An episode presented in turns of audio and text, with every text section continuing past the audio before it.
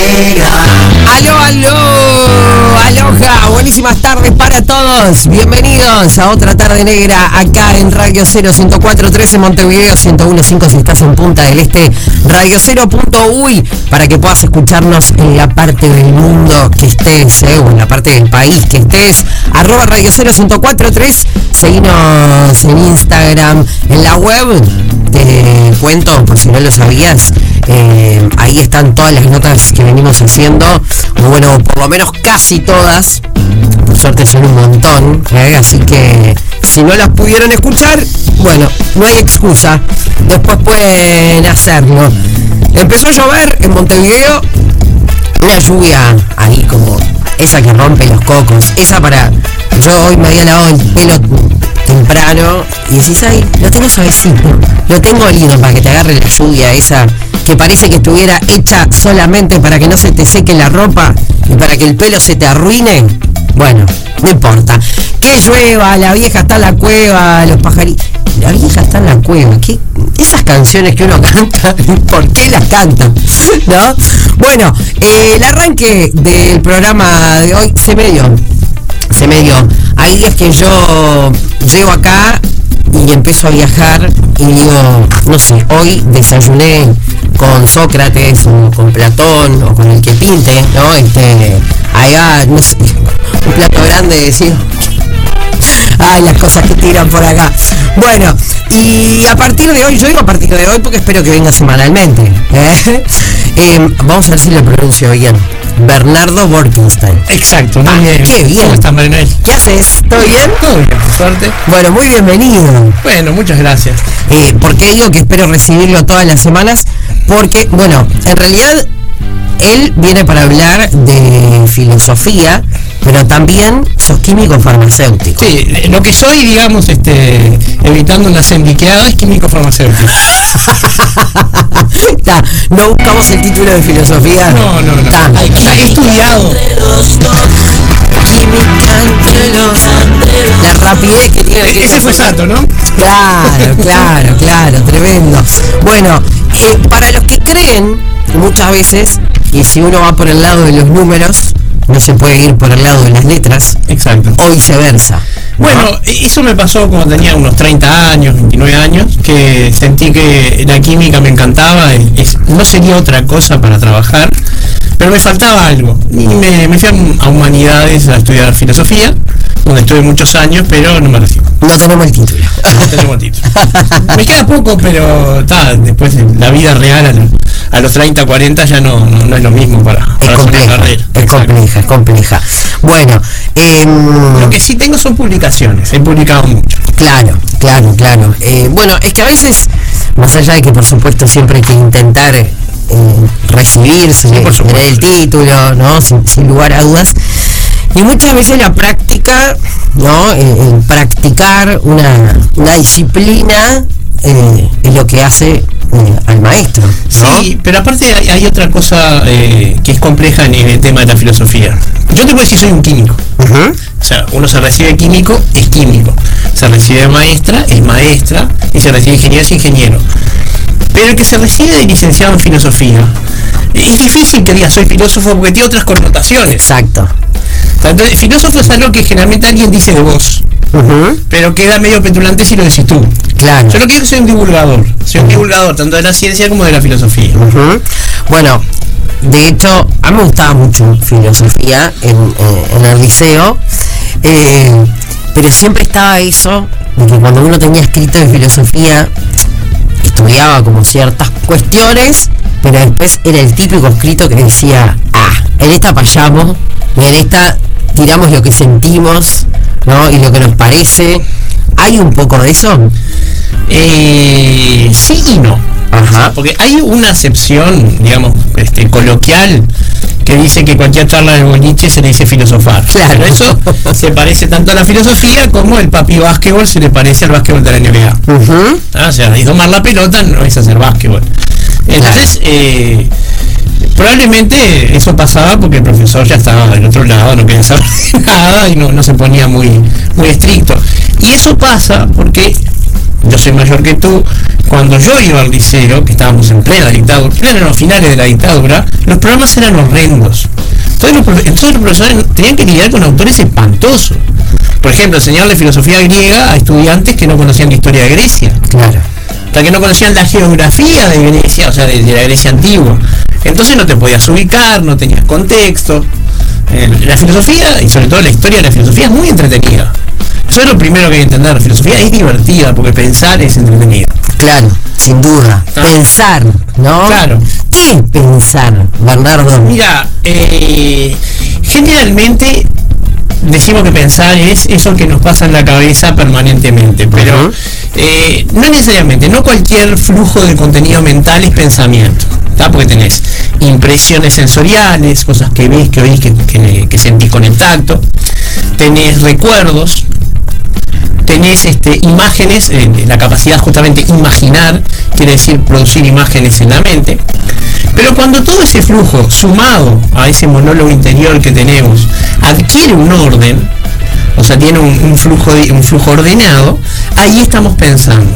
Cuando estamos concatenando un momento del pensamiento con otro, con algún criterio X, o sea, no es el mismo el que vamos a poner cuando estamos viendo una película atentamente a cuando estamos este, discutiendo con una persona o, o ahora que estamos conversando en la radio. Entonces, eh, literalmente es poner los patitos en fila. Me encantó. Pará, y mm, viste que uno asocia como, no sé, uno piensa en filosofía o en filosofar y se imagina a un intelectual, ¿no? Alguien con lentes, siempre el pelo corto, o podría llegar a ser más hippie también, a lo que conocemos como hippie. Sí, entiendo lo que decís. Hay estereotipos que en realidad este, no tienen nada que ver. Uno de mis maestros, eh, Gustavo Pereira, es un tipo extremadamente pintún, elegante y jugador de fútbol. O sea, le quiero decir, es un estereotipo que no, no, no, no coincide con la realidad. Aparte, muchísimos este, filósofos eran personas eh, muy ganadoras con el sexo opuesto. O el Ujú. propio, el que te gustara, yo qué sé. Bátimo, por ejemplo. Eh, entonces, este, no, no- no es verdad que, que es una especie de nerd aislado de la realidad, con lentes gruesos, que, está encerrado con unos libros todo el día. No, no, no necesariamente. Lo que sí es una persona que tiene una cierta capacidad de abstraerse de las eh, interferencias del mundo exterior y pensar en un tema que no se puede monetizar rápidamente. O sea, primero tiene la capacidad de pensar en algo que está a flujo del tema, los nenes, las cuentas, la mascota, la compra del supermercado, de lo cotidiano, más allá. Para, y, y justamente, la filosofía en lo cotidiano, Sí. ¿cómo se maneja? ¿Cómo se Bueno, no es mi tema, digo, pero es, es una rama de eh, la etología, la filosofía del comportamiento, o quizás incluso de la filosofía del conocimiento, de la gnoseología, depende cómo la encares. Eh, a mí personalmente no, no, no es un área que me haya interesado este, in- investigar ni, ni pensar sobre ella. Yo me he dedicado a publicar sobre filosofía del teatro. Eh, es el, área en el que me ha tocado más, más producir académicamente, digamos. He llegado a dar conferencias en, en, este, en congresos y eso. Pese a que a mí la que me hubiera gustado poder desarrollar, pero hubiera requerido que me entregara profesionalmente, es la filosofía de la química. La filosofía de la química la pude estudiar, pero no pude eh, dedicarme a ella como me dedico la química. Para, no, no se hubiera ocurrido que existe la filosofía en la química. Sí existe, y existen muchas además, porque existe una ética de la química, existe una filosofía del conocimiento químico, existe lo que podríamos llamar una antropología de los científicos que hacen química. Sí, todo eso es parte de la epistemología. Entonces yo te, te- te planteo un problema filosófico de la química rápidamente. Sí. Por ejemplo, las vacunas contra el COVID tienen que ser obligatorias o no. Apa, mira por dónde Porque todas las objeciones que se le hacen son químicas. Ah, me dejaste, no, no, no se me hubiese ocurrido jamás. Claro, o sea, si bien son biológicas también, eh, se habla de la toxicidad, de que no están probadas, de que no están validadas, todos esos son este, temas bioquímicos. Entonces te digo, por ejemplo, un medicamento que puede salvar 500.000 vidas que están en peligro ahora. ¿Qué hacemos? ¿Esperamos los 4 o 5 años que lleva garantizar la seguridad y que esos 500.000 se mueran? ¿O salvamos a los que podemos de estos 500.000 y seguimos con los estudios por otro camino?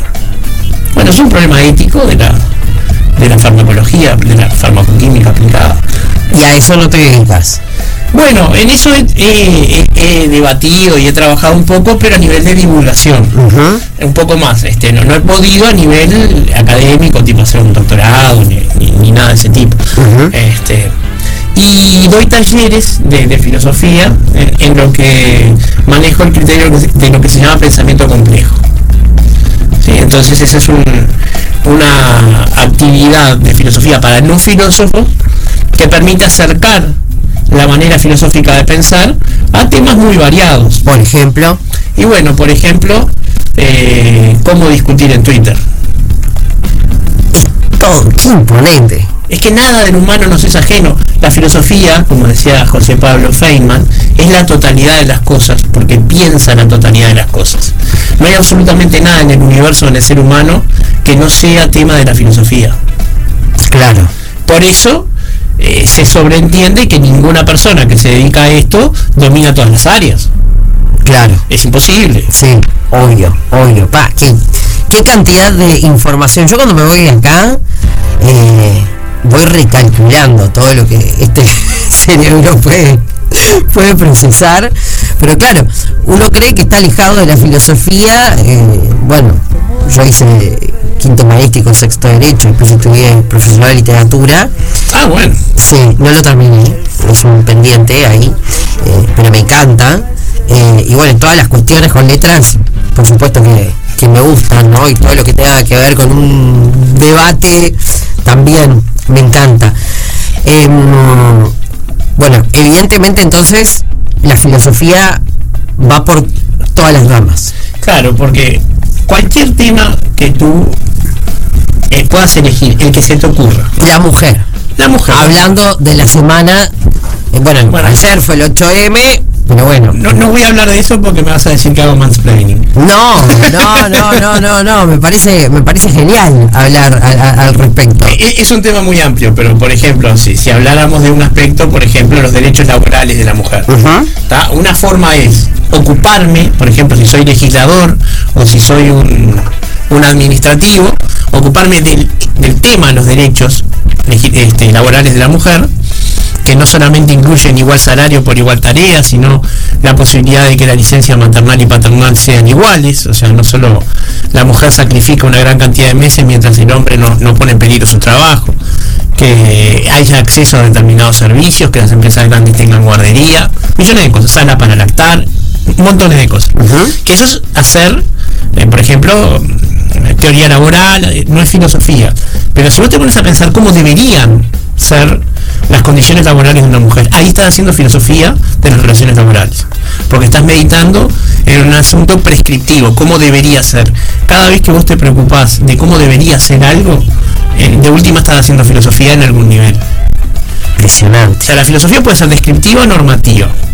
Pero si se queda en lo descriptivo, en decir lo que hay, está renga y está fallando en su verdadero cometido. Hoy bromeabas con Platón. O sea que Platón no se llamaba Platón. se llamaba Aristócles y Platón era un seudónimo que le había puesto Sócrates porque tenía las espaldas muy grandes. ¡Qué imponente! O sea, conocíamos el, el- el apodo. Claro, ¿no? exacto. El apodo de Platón. Lo llamamos como si fuéramos el amigo de él. Obvio. ¿Por qué no sienten que son amigos de, de- de uno, no? Vivimos toda la vida con ellos. Es que no importa qué, qué filósofo leas, en algún punto te va a meter una cita de Platón o de Aristóteles. Eh, fueron tan fundacionales, tan importantes para lo que vino después, que nadie se escapa de eso. Este, pero bueno, con respecto a Platón, Platón era un filósofo que a través de su maestro Sócrates, que de alguna manera era el protagonista de sus obras escritas, Sócrates no dejó nada escrito, eh, constantemente eh, discurría sobre cómo deben ser las cosas. Y no había un tema que no le entrara. ¿Cómo debe ser la, la ciudad ideal? La sociedad, la ciudad es un país para un contexto griego. ¿Cómo es el amor? ¿Qué hay después de la muerte? ¿Cómo es el alma humana? ¿Cuántos temas para todos los miércoles que vamos teniendo? Bueno. ya me adelantaste las, co- las columnas. Y no solamente desde el punto de vista de la filosofía helénica, tenemos la filosofía del siglo XX y del siglo XXI también. Hannah Arendt, que hizo grandes estudios. Hay una, una, una discusión sobre si Hannah Arendt es o no una filósofa, pero es una pensadora imprescindible sin duda, sobre el tema del holocausto y qué lleva a un ser humano a, a cometer esos crímenes. Eh, bueno, el tema que está hoy en día a decir. de bioética. Rusia y Ucrania, algo. Bueno, está, pero ponele que ahí me, me- me gustaría tener a algún profesional de otra área, como un historiador, en, en- en la conversación de A3, Lo porque, tenemos, porque la... lo traemos. Sí, bueno, y hablamos todos juntos. Este, porque el tema es demasiado complejo para atacarlo desde un lado solo. No, atacar no atacamos nada. No, es una metáfora, por supuesto. Pero bueno, eh, yo estoy leyendo a un, a un militar de, del siglo XIX o XVIII, no me acuerdo exactamente en este momento, creo que XIX, que se llama von Clausewitz, que escribió un libro de la guerra, donde hace una teorización de qué es la guerra, cómo debe ser la guerra, que es maravillosa. Y lo escribió antes de que hubiera globos, no de que hubiera aviones, lo que hubiera globos este, manejables, ¿no? Ujú. Dirigibles Sí. y se puede aplicar al día de hoy. Y se puede aplicar a cualquier confrontación que haya.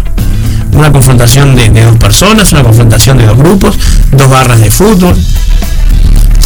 Un problema que, que es sociológico pero también es filosófico. Mira, te voy a decir, A ver. son las paradojas.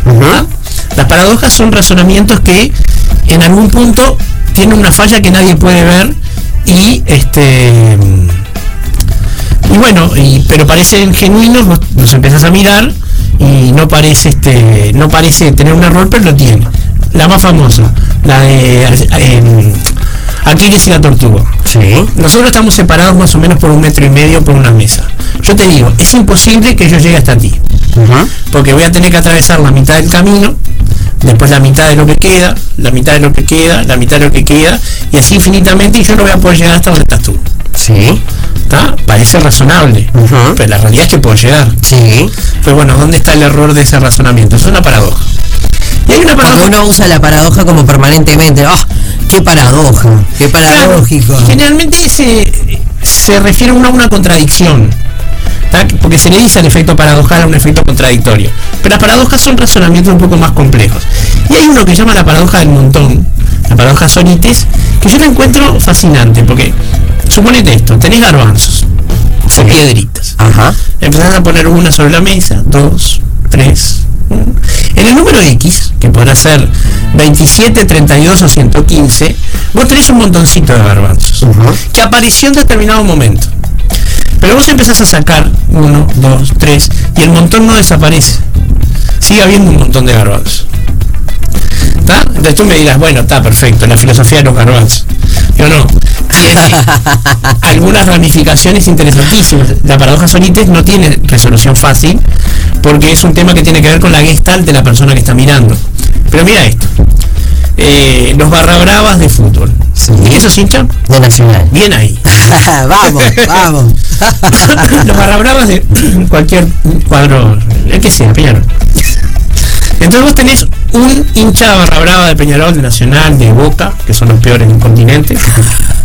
No, está claro que la 12 es la barra más, más compleja de- del continente. Pero tenés uno, y es una persona normal, que tendrá una camiseta, que gritará, vamos arriba a mi cuadro, lo que sea, pero es una persona normal. Sí. Pones dos, 3, 4, 5. En algún momento, en el número 15, 27 o 35, se forma la barra brava y empiezan a comportarse como una turba. ¿Sí? A destruir cosas, a agredir a la gente, a hacer cantos agresivos, dar vuelta a autos, lo que sea. Pero nuevamente, vos sacás uno y la barra sigue, sacás dos y la barra sigue. Se conformó el tema Sorites, pero con un tema bastante más complejo que el montoncito de garbanzos. Sí. ¿Está? Porque ahí aparece una entidad colectiva de un orden superior, porque el tema es que los seres humanos lo que tenemos es la capacidad de relacionarnos unos entre otros y formar grupos y asociaciones, que después no desaparece fácil. Y ese es el problema que hay hoy. Las barras bravas no desaparecen porque dejaron que aparecieran. Porque no valoraron el peligro que eran en el momento inicial cuando se podían haber cortado.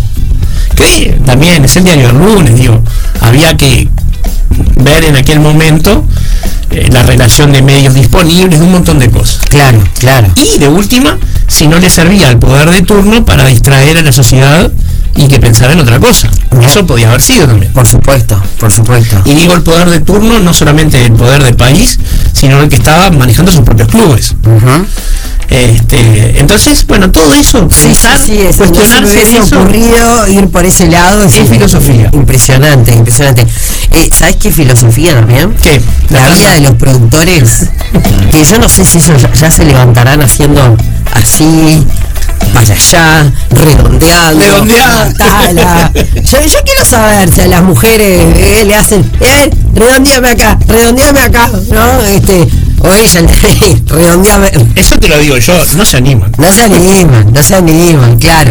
Nos vamos a la pausa. ¿Qué música te gusta, Bernardo? Me gusta rock, me gusta rock, este, sobre todo el rock argentino de hasta el 2000 más o menos.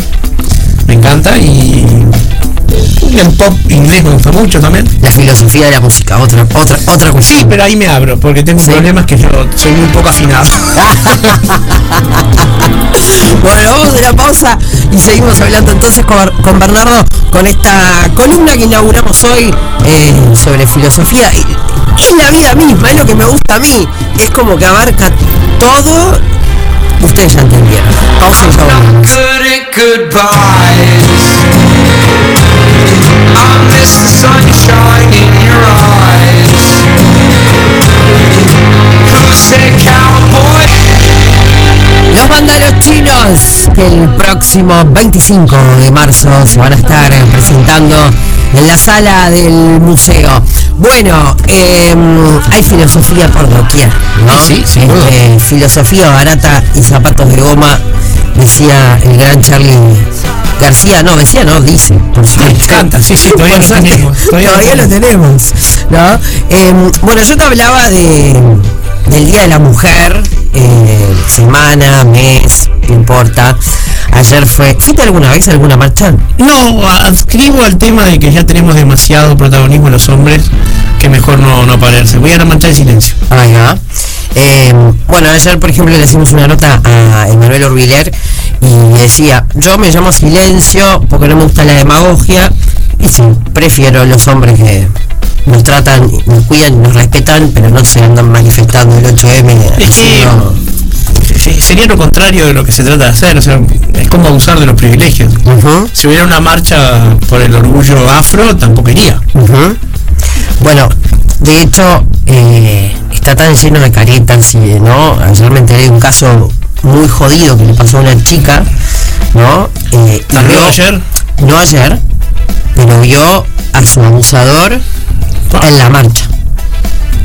¿No? Eh, Qué cinismo, ¿no? ¿Qué cinismo? ¿Qué, qué, ¿Qué pasa con esos pensamientos justamente? ¿No? ¿Qué pasa con esa gente? Lo que pasa es que los, los sociópatas no, no tienen eh, la misma sujeción a las reglas de convivencia que tenemos nosotros. Ellos no, no sienten empatía por el dolor ajeno, no, no pueden, de hecho algunos no sienten emociones, no, no pueden no pueden contactar con las emociones de los demás. Entonces, el tipo no considera en realidad que haya hecho algo mal. Nietzsche decía que es imposible que un criminal se arrepienta. Porque el criminal lo que hizo fue cumplir su deseo. Y de eso no se arrepiente nadie. Salvo los que nuestro deseo es comer la séptima empanada que después nos arrepentimos. Claro, ah, te iba a decir, Este- ningún deseo este, uno después se arrepiente. Eh, sí, eh, Nietzsche lo decía en el sentido de que de lo único que se arrepiente un criminal, porque estamos hablando de un deseo de algo prohibido. ¿tá? O sea, robar, agredir a otro, etc. Que de lo único que se arrepienten es de haberse dejado atrapar. Ah. Entonces se, se arrepiente, por ejemplo, el culpa, el mentiroso se arrepiente de que lo descubran, no de haber mentido. Y él- y, de hecho, por ejemplo, el mentiroso es un buen ejemplo. El mentiroso seguramente tiene una buena justificación interna para haber mentido. Evitar un conflicto, que no lo descubrieran en algo, y eso valida la mentira. Pero cuando vos descubrís al mentiroso, cuando descubrís ese bluff, entonces siempre toma una postura defensiva, siempre se pone malo, porque se enoja de que no descubrieron. Y Nietzsche decía eso, entonces, eh, si esa persona fuera encontrada culpable de, de esa- de ese abuso, se arrepentiría de haber dejado huellas, pero no de haber abusado. Wow. Ah, Porque las personas normales no hacen esas cosas. O sea, cuando alguien hace eso es porque algo no anda bien. ¿Y qué es ser normal? Bueno, eh, lo dije en un sentido coloquial. No, no, pero ya que la nombraste, En un sentido... levantaste el centro. Claro, sí, por supuesto. En un sentido científico normal es lo que está dentro de un, según el caso, 75 o 95% de toda la población. Cuando uno comparte un rasgo, por ejemplo, mi altura es normal, está dentro de los parámetros. mi peso no es normal, está por encima. ¿Sí? Entonces eso es lo que vendría a ser coloquialmente normal. Pero no hay que confundir normal con promedio, porque Eso. el ser humano promedio tiene un testículo, un ovario eh, y un ojo de cada color, porque quiere decir hay que tiene que sumar a toda la población y vivir entre dos. Y como hay más o menos mitad mujeres que hombres, el ser humano promedio tendría características de los dos. Entonces promedio, como decía mi, mi hermano que es ingeniero una vez, en los promedios hago en los enanos. ¿Está? Porque siempre quedan por abajo y no los describen los promedios. Y- y otro filósofo, filósofo contemporáneo, filósofo contemporáneo, claramente. Entonces el tema es que simplificando muchísimo lo que estoy diciendo, porque el abuso es una cosa este, grave, generalmente el que abusa eh, se siente habilitado para hacerlo por alguna razón. Por eso la gran mayoría de los abusadores son eh, parientes o personas de una apariencia normal. No, no, no, no son Hannibal, Lecter la la mayoría de los abusadores, son personas que sorprenden. Yo voy a ponerme el gorro de crítico teatral ahora, que, que- que- que también es algo que hago y ahí sí, profesionalmente, de cómo no, Sí. en la- en la revista Dossier. Hay una obra que va a volver que se llama Muñecas de piel, Sí. de Marinera Morena, que es una ficcionalización de lo ocurrido en la Operación Océano. Y ahí queda bien claro cómo un ser humano normal, una persona entre comillas, porque digo esto con todo desprecio, de bien, puede hacer esas cosas. En este caso, hablamos de tener sexo con menores por dinero. No es exactamente una violación, pero es abuso. Es abuso, es estupro, es muchas cosas, pero como ellos se agarran de que como fue consensuado el cambio económico, y bueno, este, ahí lo ves, porque Álvaro Manugón, Sofía Lara y Mané Pérez son actores increíbles, ves toda la crudeza, pero sobre todo ves que si no te lo denuncian, de afuera no te das cuenta nunca. Si la víctima no puede hablar y este, es- esa cosa miserable que se dice por qué no habló antes, por qué no denuncian, y bueno, hay que vencer las barreras del miedo. Ah, Ahora, eh, en estos casos, ¿no? Porque el, el miedo, sin lugar a dudas, cuando es una, algo no consensuado, pero en estos casos, es como que todo el mundo termina mirando peor a las chicas, bueno, ese es el machismo, ¿no? ¿no? Pero el tema es que esas Ah, chicas- bueno, pero ellas lo habilitaron. Ah, pero tiene chicas- 17, es casi lo mismo que 18. Bueno, eh, hay un parlamento de esa obra, Muñecas de Piedra, la que insisto que hay que ir a ver, en la que dicen, bueno, yo me acuesto con una chica que a las 12 de la noche cumplió 18. Ahí va. Ayer era ilegal y hoy es legal. Bueno, en algún punto hay que poner un límite la ley. Sí. Este, inmoral fue las dos veces. O sea, desde un punto de vista reprochable y, abyecto lo fue siempre. ¿Sí? Porque sobre todo esas chicas, la verdadera agresión que sufrieron la sufrieron antes para creer que podían hacer eso. Porque ellas, al menos cuando se exponen en esas páginas web tipo Sugar Daddy y eso, no sienten que se están haciendo explotar, sienten que van a conseguir un celular, ropa, dinero. Entonces lo que se encuentran después es un ser humano adulto mucho más desarrollado y manipulador que las hace sufrir y que les hace daño. Ujú. O sea, pero eso es ¿Qué pasó con la familia de esa chiquilina que no fue capaz de darle contención? Y no son chicas pobres, son chicas de clase media acomodada. Son familias que perfectamente podían darles contenido. Pero que los padres están mirando Twitter. ¿tá? O algo. O sea, en algún punto esas chicas fueron este, desprotegidas. No, no- no quiero darme mérito de nada. Estoy simplemente comentando lo que vi en la obra Muñecas de Piel. ¿Cuándo, ¿Cuándo está de nuevo? Bueno, en, en abril o en mayo, no me acuerdo porque están arreglando el tema de la sala y porque la actriz Mané Pérez hace primero otra obra que se llama Ella sobre ella, eh, sobre Carlota Ferreira, excelente también, pero que no es el tema de lo que estábamos hablando. No, bueno, pero todo, todo va. Eh, entonces, muñecas de piel. Después le decís bien Sí, cuando sí, es. sí.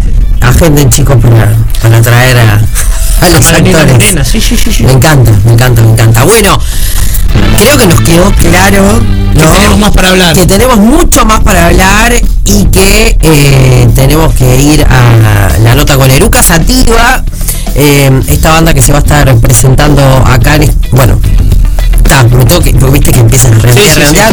Eh, Ver, te esperamos la semana que viene Nos vemos la semana que viene. para hablar de esto y mucho más. Otra tarde negra. 100% radio, radio. 100% negra. 100% negra.